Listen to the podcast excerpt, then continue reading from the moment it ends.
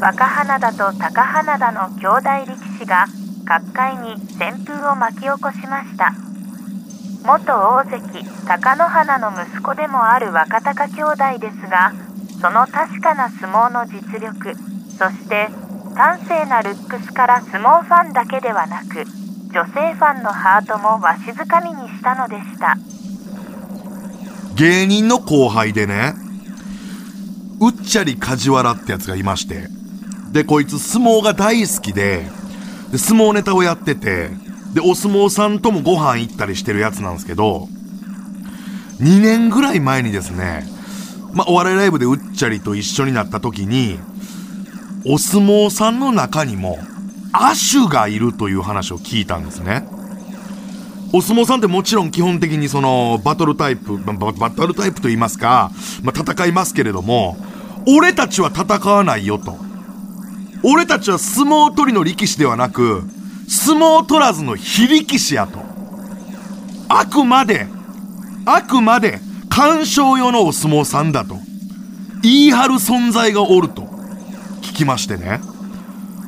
で、その日のライブの後、うっちゃりが、その亜種のお相撲さんに飲みに誘われてるって言って、僕、成り行きでその場に同席したんですね。そこにはですね、森は動かないと書いて、森不動という非力士。そして、戦うことは悲しいと書いて、闘皮という非力士。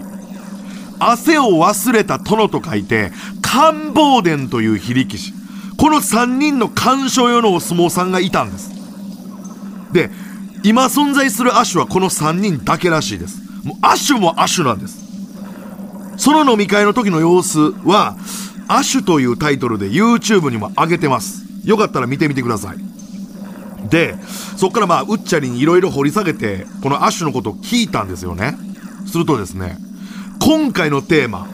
若花田、高花田、後の若野原、高野原は、まあ、仲が良くないことで有名なんですけれども、この兄弟喧嘩、実は、亜種と深い関わりがあったんです。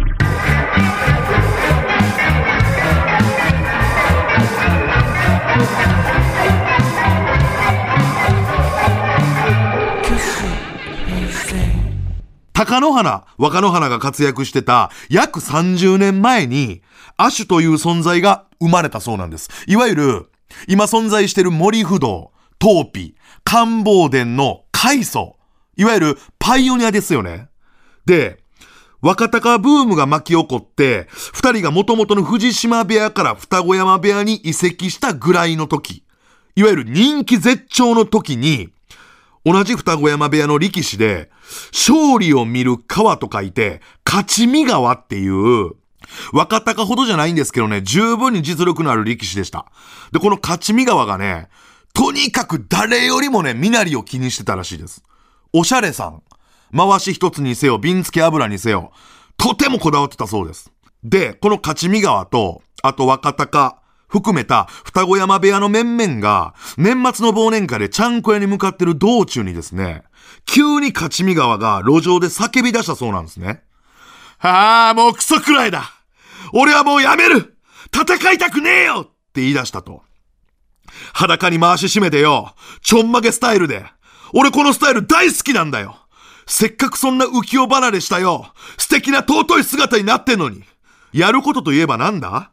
狭い円の中に入ってよ。裸と裸でぶつかって、汗くせえ。どっちが先に円から出ただ？尻餅ついただ？知らねえよ戦うだけがお相撲じゃねえだろそうだろてめえらは引き続きやってろ。俺はこの泥臭い世界から、一抜けさせてもらうって言って、帰ろうとした勝見川を、若野花が羽がいじめにして、若野花言ったそうです。行っちゃってタカ行っちゃってタカって。すると高野花が溝落ちにはっきり、ボコーンって膝入れたらしいです。で、高野花が言ったんです。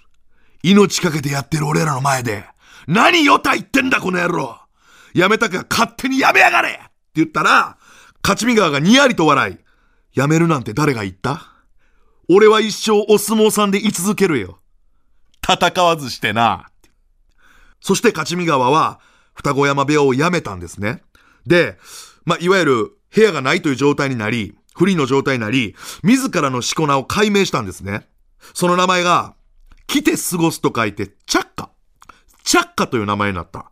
勝見川は裸ではなく服を着て過ごすことを選択したんです。生まれ変わったチャッカは、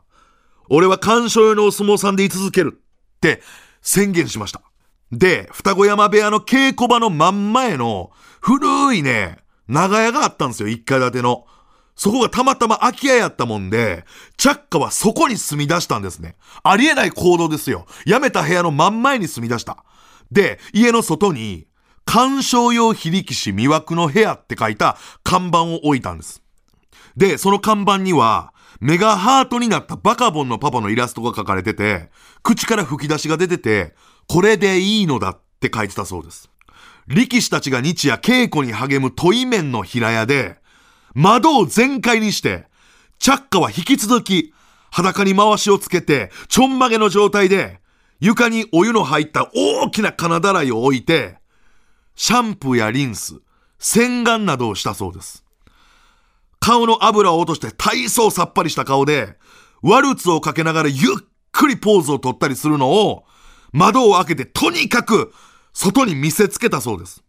で、それを珍しがった、面白がった周りの住人とか、双子山部屋の力士たちがそれを毎日覗くようになって、目があったらチャッカは必ず、トローンとした瞳で、これでいいのだ、言ったそうです。で、驚くことに、双子山部屋を辞めて、チャッカに弟子入りする力士も一人二人現れて、チャッカは確実に干渉用非力士としての地位を築いていったんです。そして、チャッカが編み出した干渉用としての儀式というのがありまして、